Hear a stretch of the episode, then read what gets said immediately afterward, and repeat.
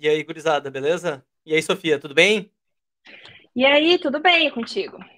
Tudo tranquilo. Em primeiro lugar, queria te agradecer por participar. É sempre legal ter alguém aqui, principalmente que conhece bastante da área de recursos humanos e recrutamento, para falar sobre alguns temas aí que o pessoal do mundo SAP está sempre interessado. Eu queria já começar perguntando para ti, então, um pouco sobre o teu background, como é que tu veio parar aí nesse mundo de SAP, de recrutamento e, mais especificamente, na Europa, em Portugal. Sim, não, obrigada pelo convite, estou super feliz de estar aí. É um tema que eu adoro falar, né? Então, maior prazer.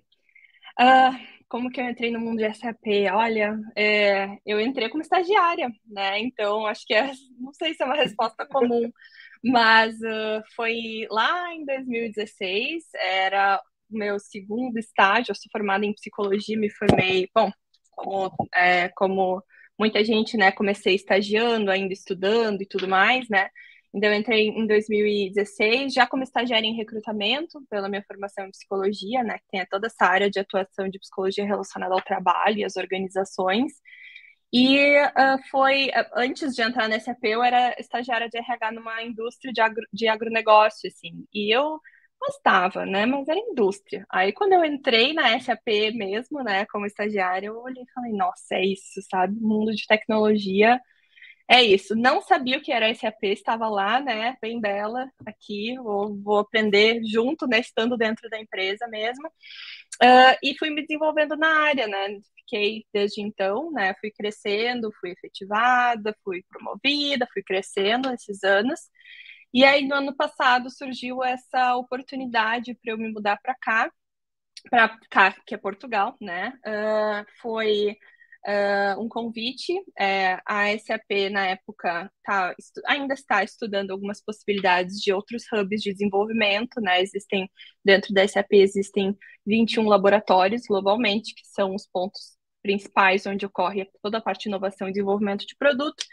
O de São Leopoldo, onde eu estava, onde eu comecei a minha carreira como estagiária, como eu estava contando, ele é um deles, e eles estão começando a estudar outras possibilidades de hubs para desenvolvimento que poderiam se tornar um labs e começaram a estudar Lisboa.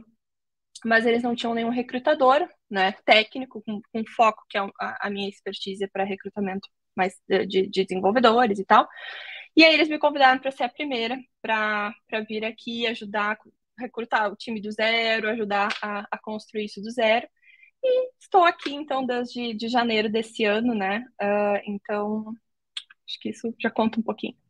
Sim. Bom, então, basicamente, eles te convidaram para vir para cá para desbravar o ambiente. Para desbravar. Montar é. os processos, recrutar, provavelmente, as primeiras equipes, alguma coisa assim. Uhum. É, um, é um desafio interessante, porque é um país novo, são áreas provavelmente novas, uma organização nova.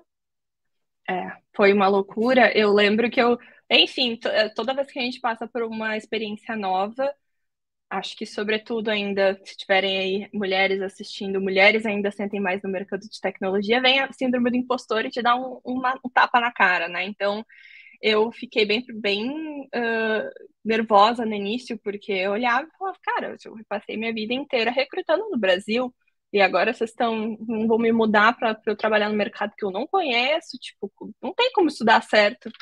E, e foi incrível, assim, o, o que eu venho aprendendo com isso, né? Uh, eu agora comecei, era para recrutar só foco em Portugal, aí depois eles falaram, em meio ano tu vai pegar um segundo país.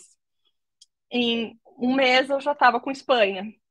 Aí no mês seguinte eu peguei Itália, e aí agora eu ainda peguei um que é um outro um outro bicho completamente, se alimenta de outra coisa, que é Bulgária. É, é um mercado muito diferente. Então, né, o meu time é de Europa, né, EMEA, na verdade, mas enfim, principalmente Europa, quando se trata de desenvolvimento.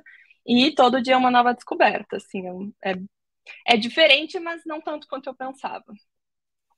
Não, eu, eu, imagino, porque assim, você ainda tem agora múltiplas línguas que você faz recrutamento. Mas eu queria voltar um pouquinho antes, eh, por exemplo, na carreira de recrutador, uma coisa que é muito importante é networking.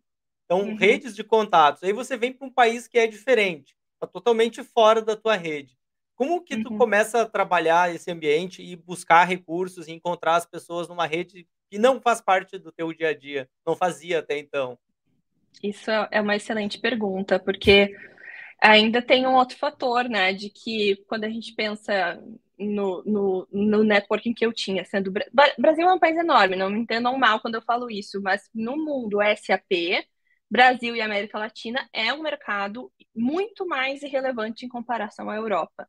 Então, eu tinha um networking legal, mas numa região que não me ajudaria, né? Ainda tem, não só por uma questão geográfica, por uma questão de relevância de frente, frente à empresa, assim, né? Então, isso foi um fator bem, bem complicado.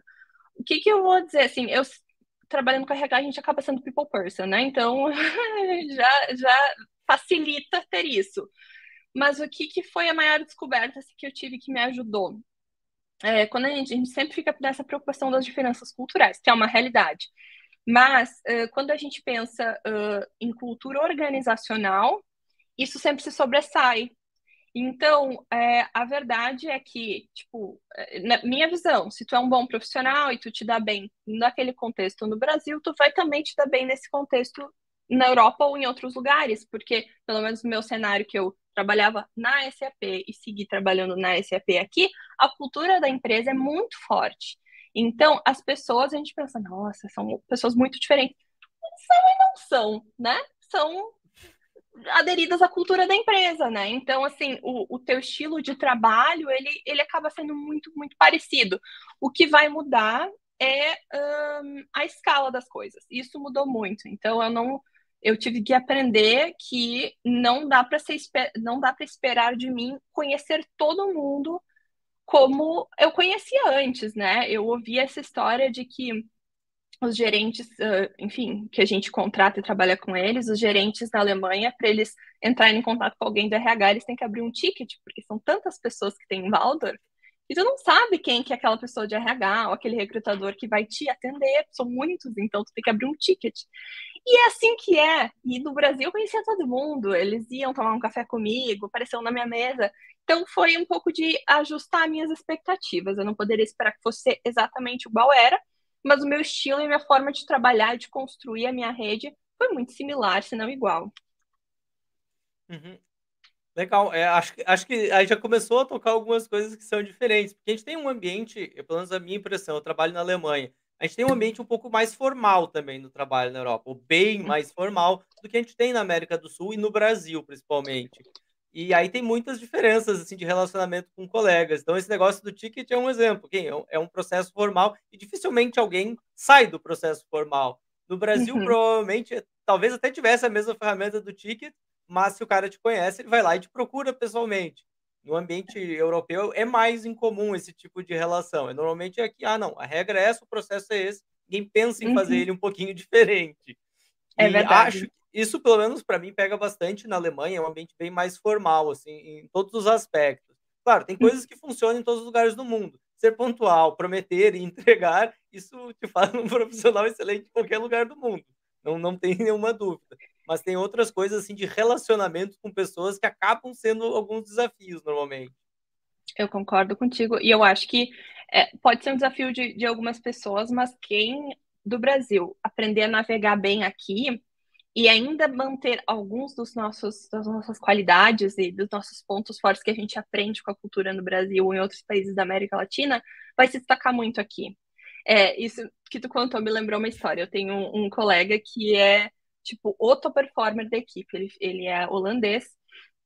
Uh, e ele estava me falando, ah, eu estou nesse programa de aceleração de carreira por ser um top performer, mas eu queria muito fazer um programa X de desenvolvimento que existe dentro da empresa, mas não tem nenhuma vaga legal. Eu fellowship, então tu vai e trabalha um tempo em outra equipe. Eu não tinha nenhuma vaga legal, eu não gostei de nenhum, e ele estava tipo assim, até meio derrotado assim com isso. E eu falei para ele, tá, mas e precisa existir uma vaga? conhece as pessoas, tu não gosta do fulano de tal, por que tu não fala com fulano? Do, gosta no sentido ah, ele tem um trabalho ali que ele curte. Marca um café com ele, pergunta, todo mundo precisa de ajuda. Todo mundo precisa de ajuda. Tu quer oferecer trabalho e tu tá, tipo, se deixando derrotar por. Tu não tem uma vaga na, no portalzinho lá que tu, que tu te inscreve.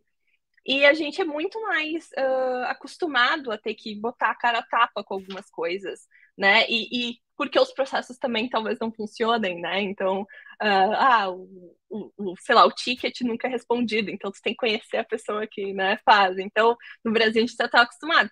Se tu aprende uma maneira de manter isso, sem, obviamente, de respeitar a cultura ou ser inadequado aqui, tu, tu, combina assim o melhor dos dois mundos e consegue se destacar bastante, assim, pelo menos é isso que, que eu tenho percebido nesses poucos meses, né? São oito meses aí que eu tô aqui.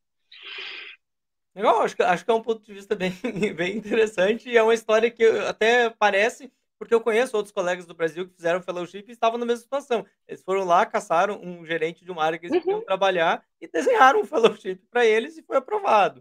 Não ficaram é. só na, naquele portalzinho de vagas esperando que tivesse uma oportunidade pronta com a cara deles.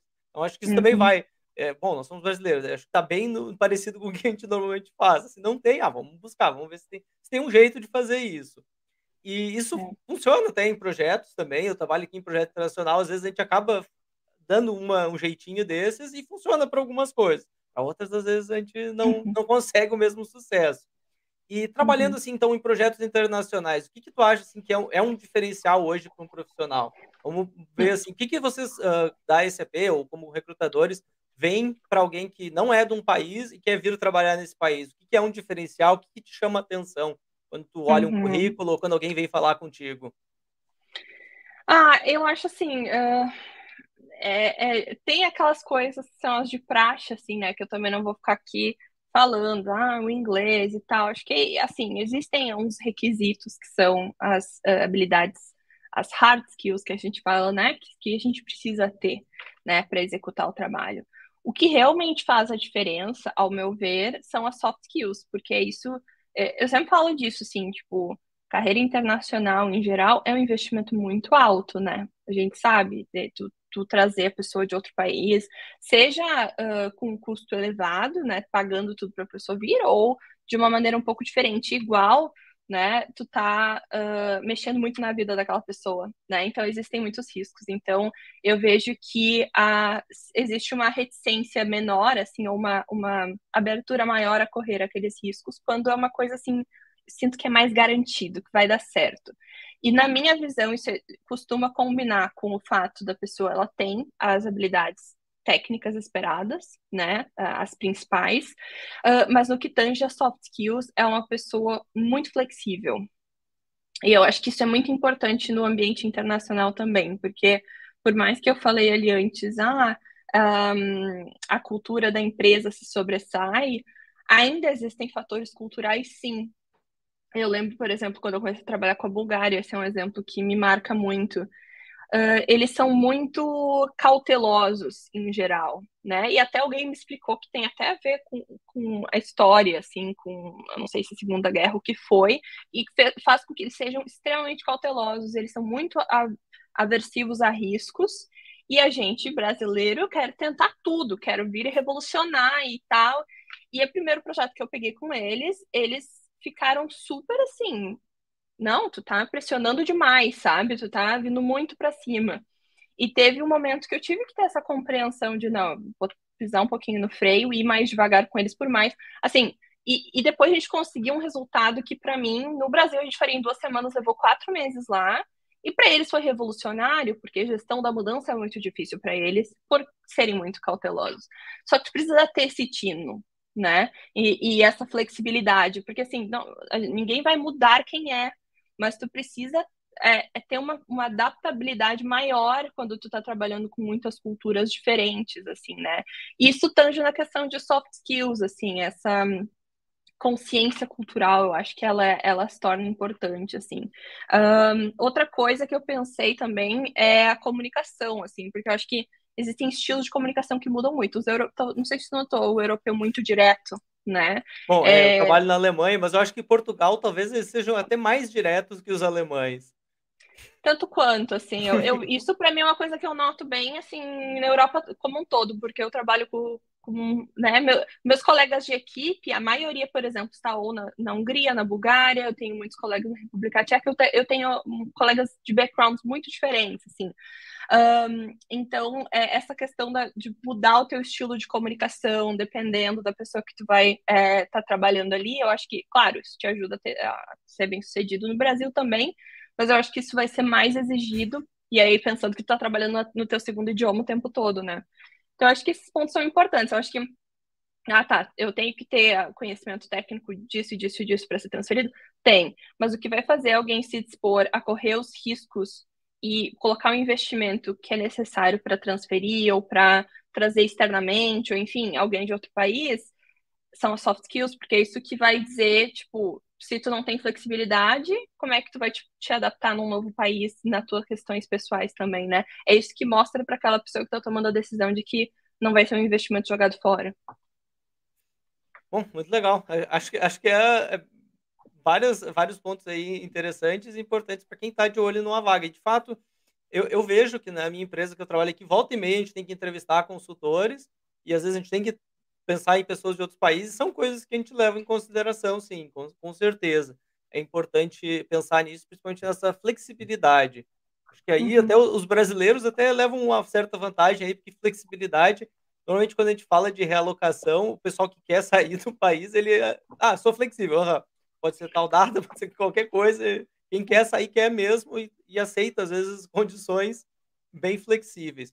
Eu acho que uma coisa que você falou já até entrou no ponto do mercado, de como funcionam as coisas na Europa, eu acho que tu deve ter notado, é o tempo das coisas, que é um pouco diferente do Brasil.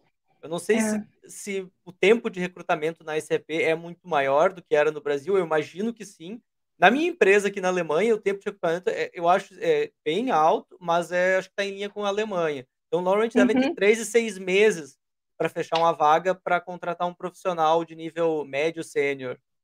Sim, é, depende de país para país, sem dúvida. A Alemanha é para a gente, ela é mais, é mais demorada também, mas às vezes tem fatores que uh, as pessoas não podem nem, uh, nem percebem o porquê, vamos dizer assim, né? Então, um exemplo é o que a gente chama de probation period, uh, não é probation period, é o notice period, né? O período, um, aviso prévio, o aviso prévio do Brasil, que é um mês no Brasil, é, é né? 30 dias, isso.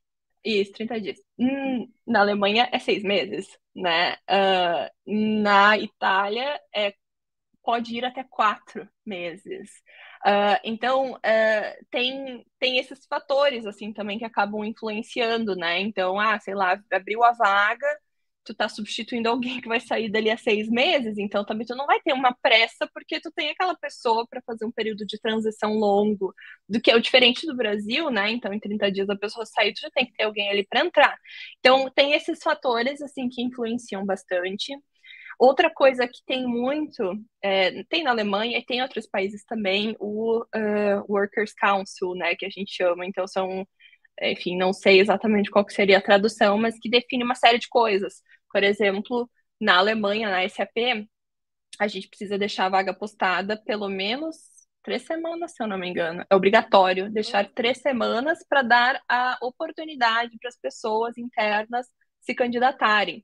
Uh, então, assim, tem, tem várias, várias coisas que são um impedimento que não necessariamente é, ah, é demorado porque é difícil encontrar talento. Muitas vezes também é, mas são mais questões, muitas vezes, burocráticas da, da legislação ou o que quer que seja.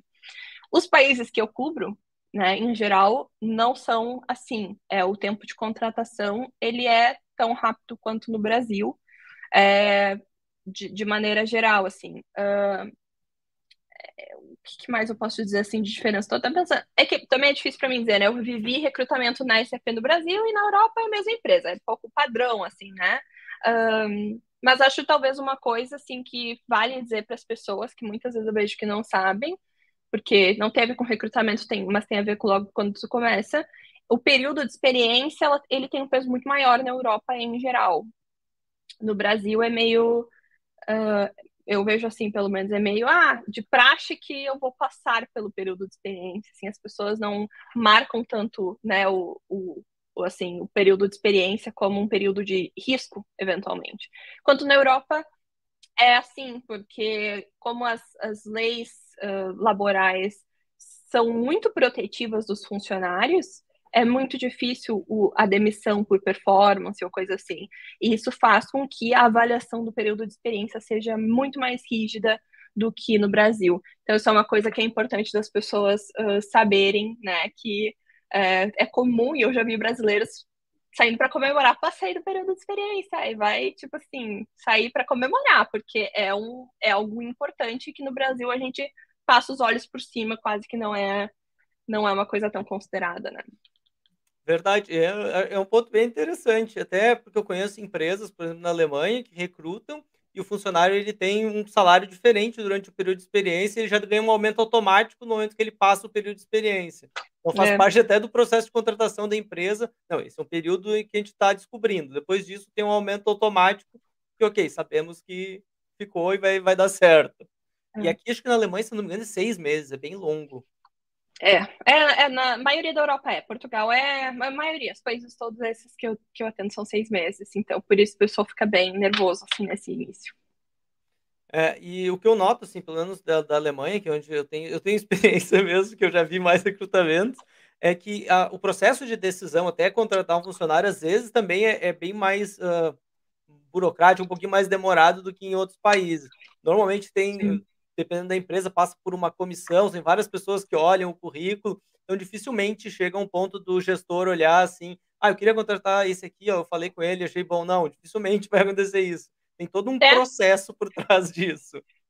É, tem a ver com esse Workers Council que eu falei também. Eu sei que na SAP da Alemanha não é, não é da minha expertise, mas eu sei que, por exemplo, se tu vai contratar uma pessoa externa, um candidato externo em vez de um interno, tu precisa submeter um business case explicando todos os motivos para esse comitê, porque tem a ver com isso das oportunidades aos internos, né? Então, um, é, é são, são, muitos obstáculos que precisam ser passados, né? Uh, então, é, é. isso. É, eu tenho até uma história engraçada. Quando eu vim, quando eu fiz a primeira entrevista para a empresa que eu trabalho, marcou, o gerente marcou umas três semanas depois da data que ele me mandou e-mail. Aí eu já estranhei. Nossa, daqui a três semanas. Normalmente os caras marcam a entrevista na semana seguinte ou na mesma, na uhum. mesma semana. Ok. Uma semana antes ele desmarcou e marcou para mais três semanas no futuro. Eu fiquei olhando assim, nossa, mas já foi quase é. dois meses aqui. Eu ainda nem falei com eles. E também levou é. até mandarem a proposta, também levou algumas semanas. Então eu noto que no geral é um pouco mais uh, demorado. Hoje em dia. Sobretudo noto... no período do verão, né? No período ah, não. Do verão. No período do verão não acontece nada. A gente brinca que o período de recrutamento ele começa em setembro na Alemanha. Porque é. de junho a agosto não acontece nada. É, eu nunca tinha vivido isso, em que é até comum eu falar hoje para os candidatos: olha, é, idealmente a gente marcaria a entrevista semana que vem, mas eu peço tua compreensão, é período de férias, porque e eu nunca tinha feito, porque no Brasil isso não existe, assim, né? Mas uh, é uma coisa cultural mesmo e todo mundo entende. Os candidatos todos entendem. Os candidatos também nunca vão. O candidato aqui na Europa não faz entrevista nas férias. No Brasil isso é comum, assim, é muito comum. Aqui não, as férias são sagradas e tu não pode fazer nada que possa atrapalhar isso, assim. Então, levou um tempo para eu compreender, mas são coisas que, assim, tu precisa né, entrar nos eixos de alguma maneira. Posso não concordar, pode ser não ser meu estilo, mas é a cultura do lugar que eu tô, né? Então, fazer o quê? Legal, é, é, verdade, é um, é um outro ponto. Eu, eu bom, já estou quase quatro anos aqui, eu fechei até quatro anos, e primeiro verão é sempre uma experiência diferente, porque a gente não tem uhum. isso no Brasil. Ok, verão é importante, mas não é tão importante quanto é aqui. É. Aqui realmente é para tudo. Ah, legal. É verdade. essa parte.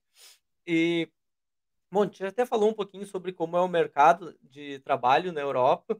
Hoje, eu não sei como está na SAP, por exemplo, hum. em algumas áreas como desenvolvedor, consultor, principalmente pela demanda de S4HANA e de BTP, está muito aquecido. Tem muitas vagas, muita procura e poucos especialistas sênior. e as empresas estão tendo bastante dificuldade de, de recrutar esses uh, profissionais. Não sei como é que está indo no SAP, o que, que o SAP tem procurado, por exemplo, na área que você trabalha, quais são os principais perfis e o que, que vocês olham, assim, estão procurando uh, a Sim. curto prazo, médio prazo? É, tá difícil em todo lugar, né? Eu acho, assim, é... E aí acaba também acontecendo isso um pouco. Acho que, em geral, as empresas, elas também tentam equilibrar um pouco essa questão de o, o, o pool de talentos, né? Onde estão os talentos e os custos, né? Então, acaba muitas vezes indo para as mesmas é, unidades, é, locations, assim, né, mesmos lugares. Eu, é, esse ano eu lembro que é, a gente recebeu um projeto que era um time que faz a parte de localização, né, um time de, de desenvolvimento em que a gente precisa, são muitos perfis ali de ABAP, Java, etc, né, e eles abriram, assim, ah, 90 vagas na, em Sofia, na Bulgária, tipo, É, e, e, aí tu, tu puxa um relatório para ver o, o quantos desenvolvedores a BAP tem lá, não passa de 150 que existem. Então, assim, é, é uma coisa absolutamente realista, né? Uh, mas é uma coisa que a gente já sabe há um tempo, né? Que é, é um problema maior, é maior do que do que do mundo SAP, um, mundo, um problema do mundo do trabalho em geral, em que uh, as, as demandas por tecnologia elas não estão sendo supridas, a gente não tem, não está desenvolvendo, não, as faculdades, etc., não tá, não estão formando profissionais na velocidade o suficiente, né, para o que a gente precisa. Um, e então acaba sendo aquela briga uh, por, por talentos, assim mesmo, né.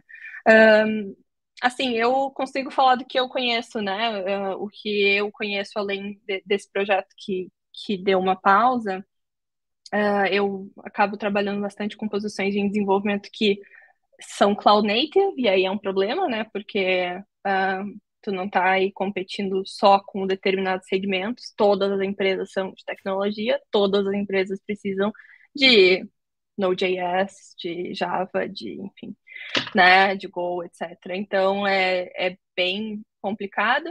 Uh, e, por outro lado, no mundo SAP, no que me, uh, no mundo SAP Tecnologias, SAP, uh, não open source, o que eu acabo fazendo são essas posições de, do time de ICS, né, que trabalham, o pessoal que trabalha com bases. E é muito interessante, porque mesmo assim, sendo tecnologias SAP, o pessoal conhece a nossa marca, ainda assim não supre, né? Ainda assim, o volume que tu está procurando contratar não é o que o mercado oferece. Eu tenho um exemplo que é da Romênia, eu tenho uma colega que contrata para a Romênia, e ela me disse: Eu já estou, né, falando desse perfil Basis, já estou é, com, uh, com, uh, contatando as mesmas pessoas pela quarta vez. Não existe mais talentos lá. E aí o que acaba acontecendo é, é, é a velha história. Depois que se passou por isso, aí o, os, os, os líderes de negócios olham e falam: hum, vocês têm razão, não está dando. Acho que agora eu vou começar a olhar para early talents, agora eu vou começar a olhar para formar as pessoas. Tu tem que quebrar a cara primeiro, várias vezes, e eles olham e falam: olha, o time de recrutamento não estava mentindo, não existem as pessoas mesmo, vamos formar. Né? Então, é, acaba sendo uh, esse o caminho, assim, essas equipes que têm muita demanda, elas acabam estruturando programas de estágio ou programas tipo de trainee, coisas assim, é, e formar, ou a alternativa sempre que a gente traz é explorar outras locations, né? Por que, que tu vai abrir 90 vagas de ABAP, Java Developers na, em Sofia, se tu pode dividir isso em cinco, seis locations na Europa, né? Uh, o, uma, um presente que a pandemia nos trouxe foi uma flexibilidade maior de não ter que estar todo mundo junto no mesmo escritório, né? Não tem problema, tu pode ter equipes menores distribuídas em outros lugares, né? Ou até, enfim, pessoas totalmente remotas. Então, um, acaba sendo um pouco assim que a gente vai resolvendo, né? Mas é, é, um, é um desafio, porque eu, e, e, eu vejo isso acontece um pouco assim das lideranças que estão ali há muito tempo, elas ainda lembram da SAP assim, tipo, mas a SAP é o melhor lugar do mundo, sabe? É incrível. E é, claro que é. Só que tu tem que pensar que agora a gente compete com talento com todas as empresas, né? Eu, quando eu, eu lembro que eu puxei um relatório, isso foi em 2019, lá pra, uh, do, uh, no Brasil, né? E a empresa maior empregador de software engineers de São Paulo é o Itaú. E aí tu, tu quer ficar nessa de não, mas nós somos os melhores. Tá, tudo bem, pode ser uma empresa ótima, mas ainda assim, todas as empresas de todos os outros segmentos estão procurando pelo mesmo tipo de talento que tu. Então tem que abrir um pouquinho mais a cabeça, ser um pouquinho mais flexível. Mas esse é, eu estou contando aí o dia a dia do recrutador, é isso aí. A vida é assim sempre. É, eu imagino. Eu sei que o employer branding da SAP é muito bom. Em vários países a SAP tem vários prêmios, ser dos melhores, sempre as melhores empresas para trabalhar. Mas de fato, esse ponto que você trouxe é muito importante, porque hoje em dia todo mundo é tech, todas as empresas estão buscando recursos tech e principalmente na parte de cloud, a SAP disputa com outros nomes de peso, como Microsoft, Google, AWS. Salesforce. Salesforce. Então, é, é, é uma disputa de peso, não é, é, uh, é só não é para nadando nesse mercado, exato. É, e, bom, falando da, desses uh, perfis aí que tu busca, eu imagino que hoje tu recebe também muitas vagas de gente que era do Brasil, que era da tua rede no Brasil e quer mudar para a Europa. Eu sei uhum. que, que, tu pode dizer, assim, dar alguma dica ou falar para o pessoal que está buscando uma relocação para vir para a Europa.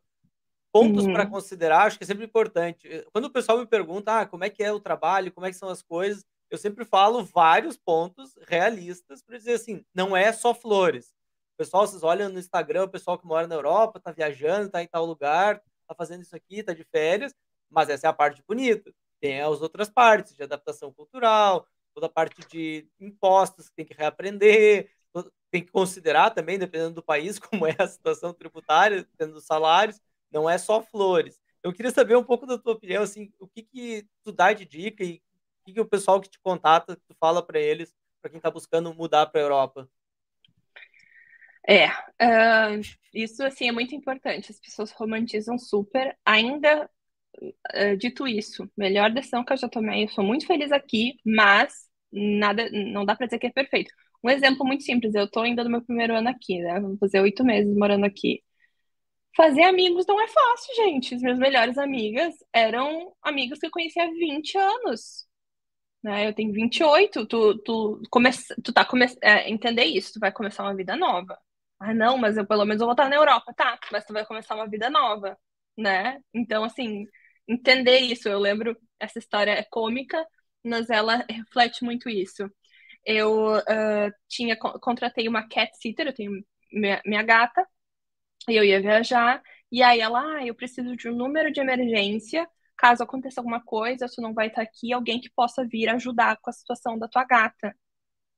E eu não, pensei, eu não tenho nenhum contato. Tipo, eu tenho pessoas aqui, mas ninguém com intimidade suficiente para vir resolver um problema enquanto eu tô fora da cidade. Né? É uma coisa bastante íntima da tua casa, de vir resolver o teu animal, sabe? Eu não tenho alguém com esse nível de conexão que eu possa pedir isso. E é uma coisa boba, mas essa é a verdade. Tu, tu vem sem uma. Talvez conheça pessoas no lugar que tu for morar, mas a verdade é que tu vem sem uma rede de apoio, tu tem que construir isso do zero. Então, essa é para mim foi a minha principal coisa, porque as outras coisas eu já tinha. Ah, tá, vai ser burocracia, vai ser isso, que saco. Já tinha me preparado. Essa parte eu acho que eu não tinha me preparado tanto psicologicamente. Uh, e tô vendo agora. Agora, sobre dicas, o que, que, eu, que, que eu vou dizer? Eu, isso é uma coisa, sempre que me perguntam, e me perguntam bastante, eu sempre falo isso. É, é a história do custo e do uh, risco, né? E da minha, tipo, como aconteceu para mim, que eu fui convidada para vir e tal, não são comuns, assim, esses casos, né? A maioria das vezes tu aplica para uma vaga, tu passa por um processo e tudo mais. É, o que, que é importante que tu consiga mostrar num processo como esse? em geral, a gente vai considerar, ou na, pelo menos na, na, experiência que eu tenho em recrutamento, uh, re, uh, relocar alguém quando as, o skill set que tu tá procurando não tem onde tu tá contratando, né? Então começa por aí, tu precisa muito de alguém e tu não tá encontrando. E o segundo, então esse é um, é um ponto importante, tu precisa, em geral, uh, um, um, líder da, da SAP me falou isso quando, quando eu contei para ele que eu fui convidada para vir. Ele disse: Nossa, eles precisavam desesperadamente de alguém e tu era exatamente o que eles precisavam. E é exatamente isso, é a combinação das duas coisas. Eles precisam precisar muito, uh, precisam estar precisando demais de alguém e não encontrar no lugar que eles estão contratando. E a segunda etapa é tu ser essa pessoa que oferece isso. Então é importante tu ser alguém uh, forte naquilo que tu for te propor a fazer, né? Então, assim, é, é, por isso é importante ter um foco de carreira também, não dá para atirar para todos os lados, né? Ter algum foco, porque aí tu consegue te tornar.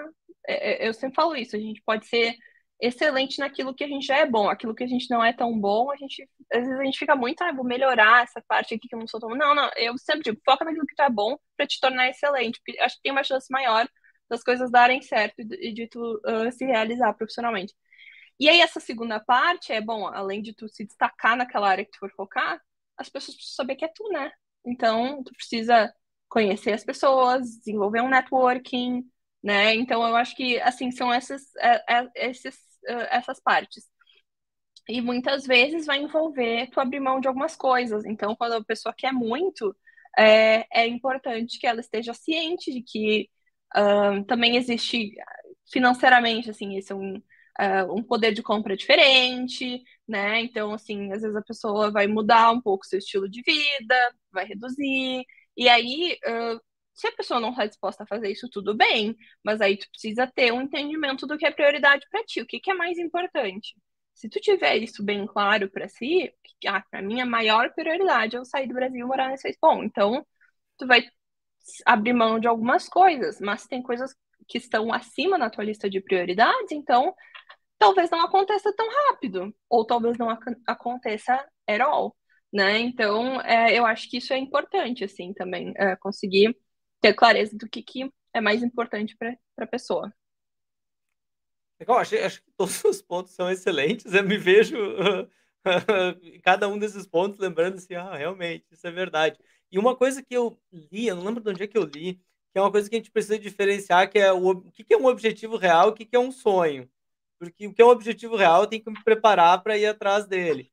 E o que é um sonho vai ficar provavelmente na categoria de sonho. Ah, eu queria morar na Europa. Ah, mas o que, que eu estou fazendo? Estou me planejando, já pensei como é, já analisei os países, já estudei um pouco quanto eu vou ganhar, como é que eu vou me virar, quais são as dificuldades. Então, tem, tem muita coisa para ser pesquisada. Eu lembro, antes de mudar para a Alemanha, eu passei basicamente um ano no Brasil preparando a minha mudança.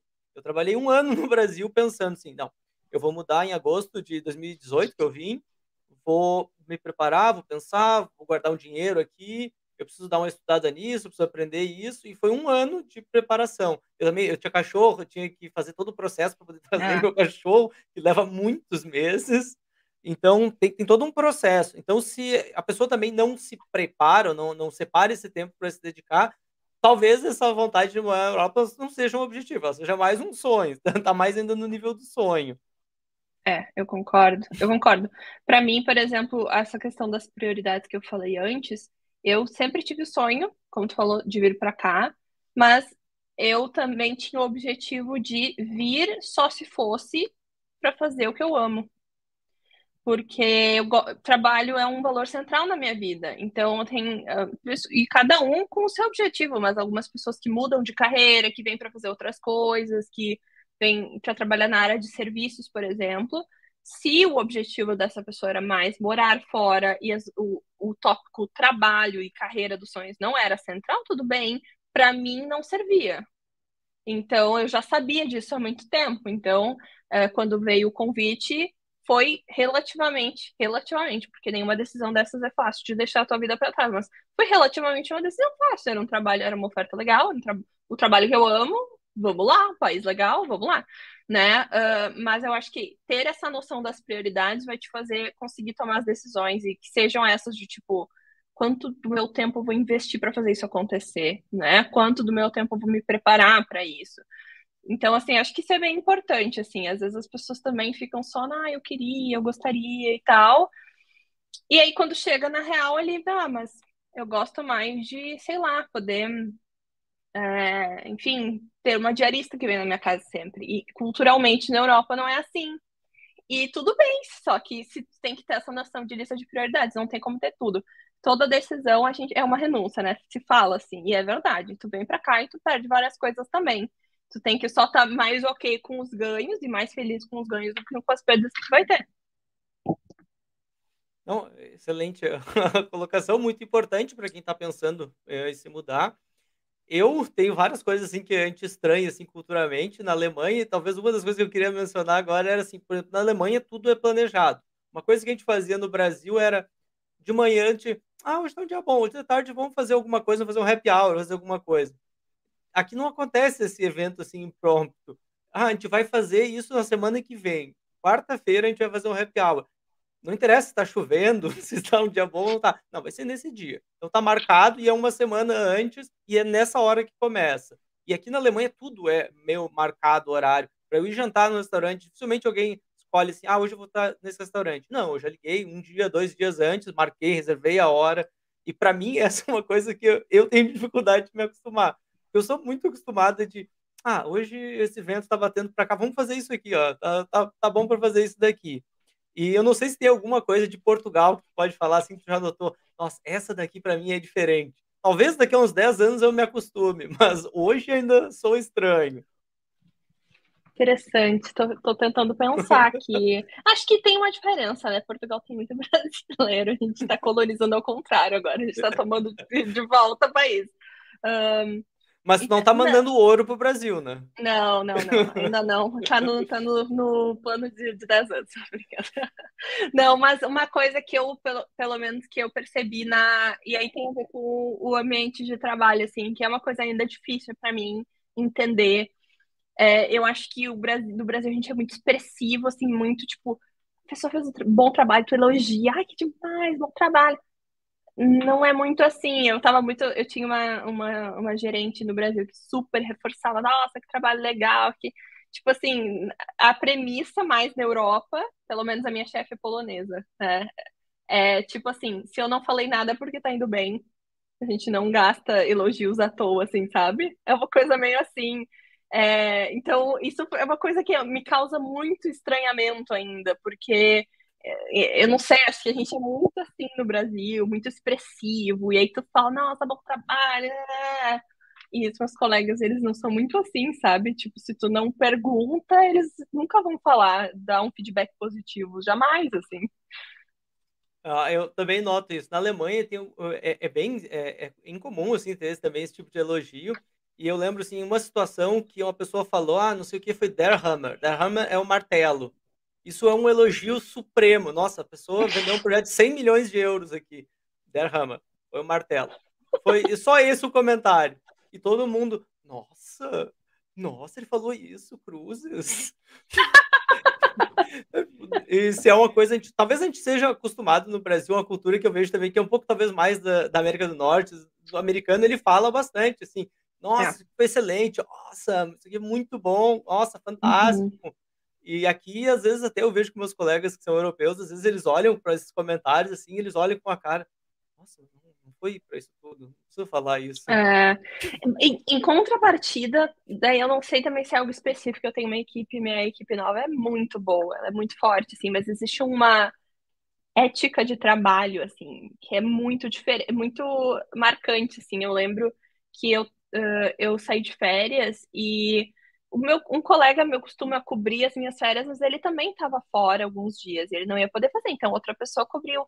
Quando eu voltei, ele voltou um dia antes de mim e ele pegou todas as tarefas que estavam assim direcionadas para mim e resolveu antes para quando eu voltasse eu não tivesse esse trabalho. Não era responsabilidade dele. Ele fez da bondade do coração dele, assim.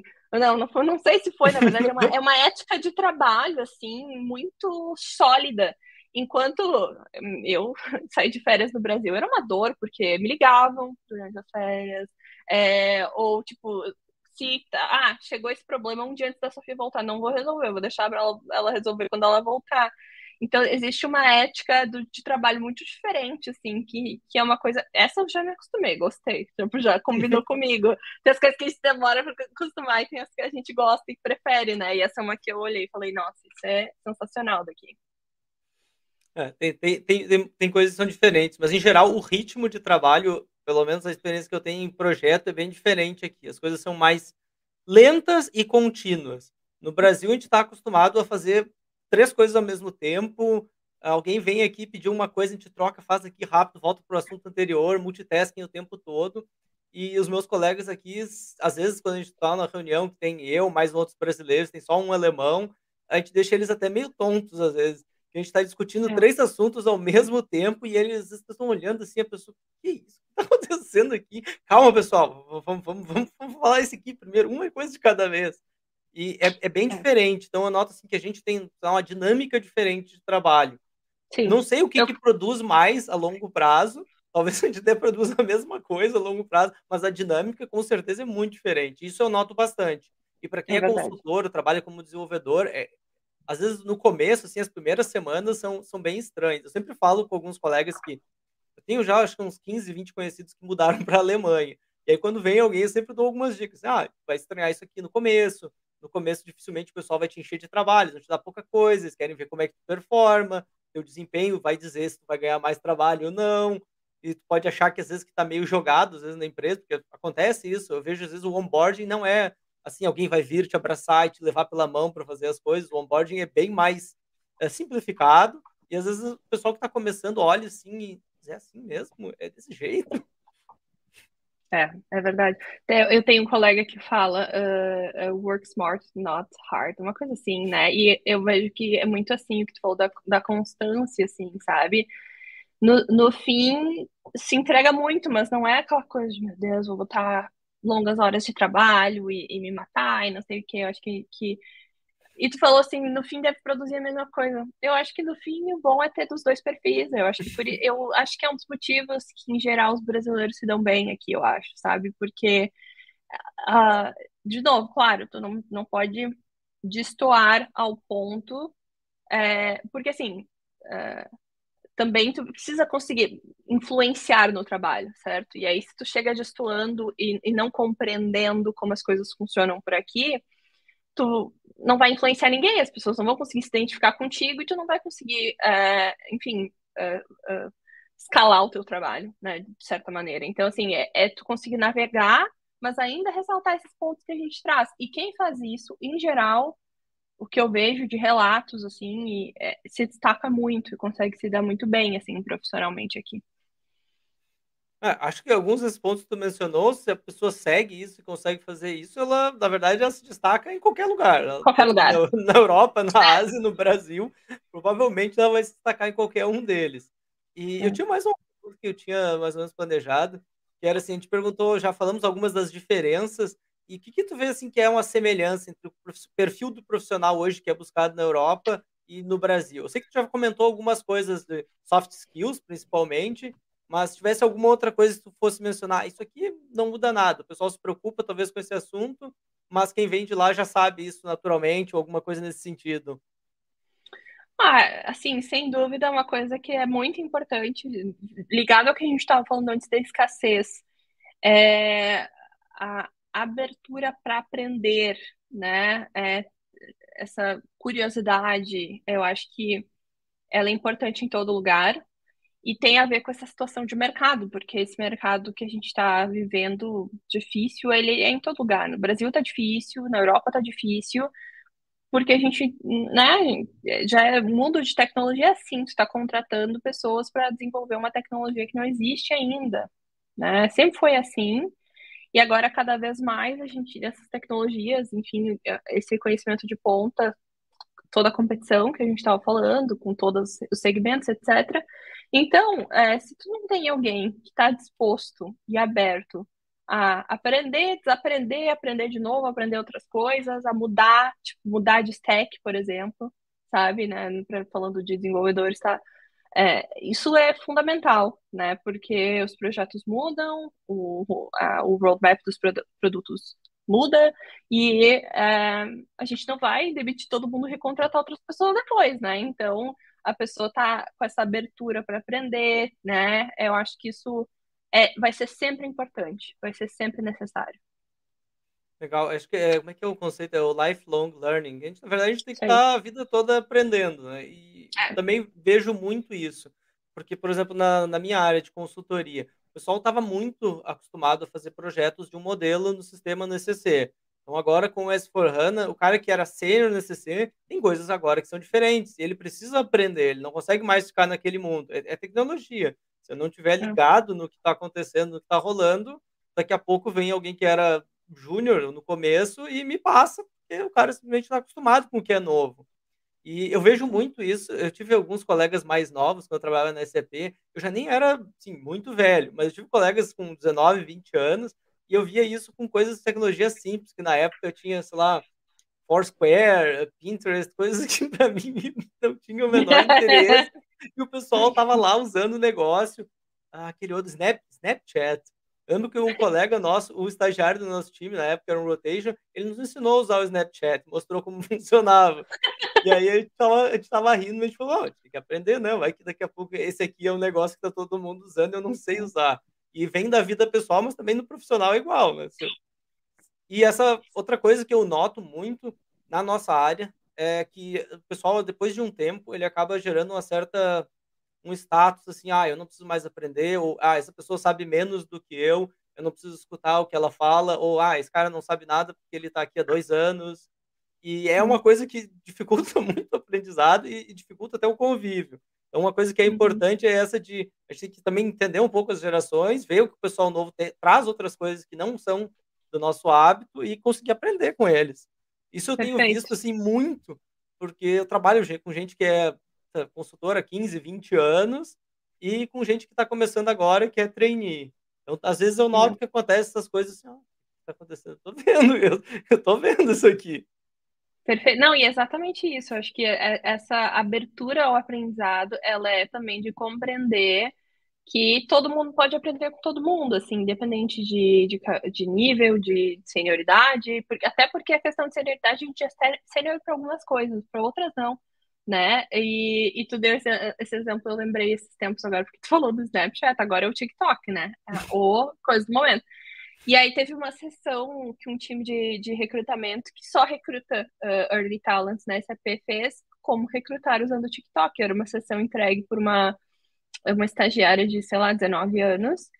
E meu primeiro instinto, isso, que eu, eu não sou talent, mas eu tenho 28 anos, né? Eu ainda, ainda poderia me enganar sendo jovem, né? Eu olhei, primeiro instinto foi, isso aí é ridículo. É a primeira coisa que eu pensei, isso aí é ridículo. E aí depois eu, não, isso não é uma atitude de quem é aberto ao aprendizado. Eu não sei, daqui a pouco isso é a próxima, é, vai substituir o LinkedIn. LinkedIn morreu e é todo mundo TikTok. Pode ser. Tenho que entrar na sessão e aprender e, e, tentar antes de emitir algum tipo de opinião, né? Então a gente tem que. É, é, porque é fácil falar, ah, sempre aberto ao aprendizado. Não, mas essas coisas vêm na nossa cabeça. Eu pensei na hora, eu falei, isso aí é ridículo, não tem nada a ver. Aí tu tem que te policiar e voltar, não, peraí, não sei. Não. Quando vê, é, isso aí é revolucionário, né? Então, acho que é, é muito mais uma questão de mindset do que qualquer outra coisa. Legal, acho que esse exemplo do TikTok é ótimo, porque eu também, a primeira vez que eu vi as opiniões que eu tinha, não, é impossível ter alguma coisa séria aqui. E eu até já estou estudando, comecei a olhar como é que funciona. Ainda não achei um, um, um nicho para eu fazer nenhum tipo de conteúdo no TikTok, mas eu reconheço de que eu vejo o pessoal aqui jovem e só usa o TikTok. O Instagram já é dos tios, assim, do pessoal assim, é. 40 plus. Então o pessoal já tá no TikTok. Então eu também fui dar uma olhadinha. E eu sei que tu também tem várias uh, coisas nas redes sociais, não só no LinkedIn, tu também posta algumas coisas no Instagram. Uhum. Ah, é, eu tento, assim, né, eu, eu considero um hobby, tá? Então, assim, se quiserem ir olhar, é escrever da minha carreira, o nome do, do arroba lá no, no Instagram. Ah, eu, assim, é um tópico que eu gosto. Eu sempre, além de, de trabalhar com recrutamento, é, faz um bom tempo que eu sou mentora, né, interna, né? Então, eu, não, só para funcionários internamente. É um tópico de interesse meu. E eu pensei, bom, por que não ampliar um pouco, né? E, e falar um pouco mais abertamente sobre isso. Então, é quase um hobby, assim, né? Então não esperem regularmente, não vai ser toda semana, mas quando der eu posto alguma coisa interessante lá. Às vezes eu falo de carreira internacional também, é, mas outras coisas sobre desenvolvimento de carreira, que é um tema que me interessa. Legal. Então, o principal uh, a fonte de informações de geração de conteúdo para ti é LinkedIn. Esse é o que tu tá mais no dia a dia. É, eu diria que sim. Uh, claro, o LinkedIn ele acaba tendo um viés bastante profissional no sentido de usar como uma ferramenta de recrutamento, não só para me posicionar o meu personal brand, né, a minha marca como profissional. Uh, e aí o Instagram ele é ali onde eu, uh, enfim, uh, como se fosse um, um, não é um diário, mas um diário sobre temas de carreira, assim. Então eu falo mais sem script, né? Então são essas duas ferramentas assim que eu que eu uso mais. Legal. Bom, já faz quase uma hora que a gente está conversando, 53 minutos. E eu queria, antes da gente encerrar, eu queria te dar um tempo, claro, para fazer algumas considerações finais. E queria só te perguntar se tem. Sei que tu já deu dicas de como a pessoa pode arranjar um emprego melhor no Brasil ou na Europa, faz, porque várias dessas dicas são genéricas. Uh, já falamos sobre o mercado de trabalho, que a pessoa tem que ter como objetivo e levar em consideração. Queria saber se tem mais alguma outra dica para o pessoal que está hoje, sei lá, no Brasil ou talvez até na Europa e está procurando um outro emprego, um emprego melhor, ou trabalhar numa empresa conhecida como SAP, o que, tu poderia dizer assim de dica?